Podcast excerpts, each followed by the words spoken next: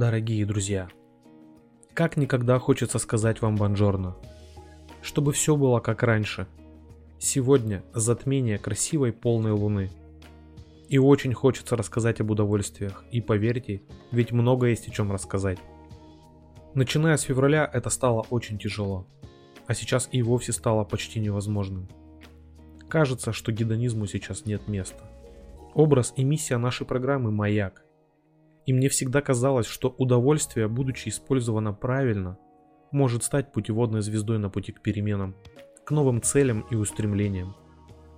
Возможно, сейчас это стало даже больше быть актуальным, чем раньше.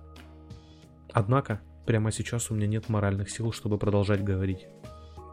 Возможно, я буду не самый лучший советчик, но позвольте поделиться несколькими советами, которые лично для меня сейчас являются светом, который как маяк освещает кораблю путь в шторм.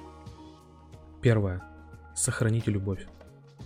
Окружите себя и своих самых близких людей бесконечной и бескорыстной заботой и поддержкой. Простой вопрос. Как дела? Как здоровье? Может чем помочь? Звонок не договариваясь. Визит как бы случайно. Сейчас это ценно. Совет второй. Берегите чистоту. Забота о себе и близких предполагает, помимо прочего, и концентрацию на главном – а значит нужно отказаться от ненужного. Соблюдайте разумную аскезу. Посмотрите, что сейчас для вас действительно ценно и приносит пользу, а от чего можно отказаться.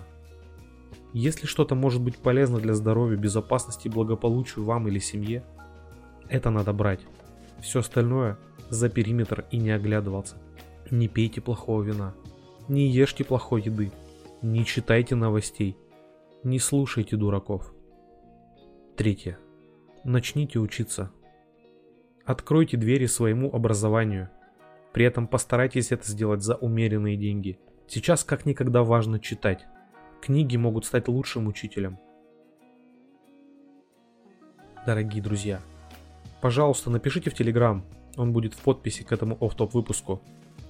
Как у вас дела? Где вы? Чем сейчас заняты? Какие удовольствия у вас сейчас в приоритете? О чем бы вы хотели поговорить? А мы обязательно скоро увидимся. И как уже однажды это было в истории, тогда 5 марта, сейчас может быть раньше, мы будем угощать всех желающих вином.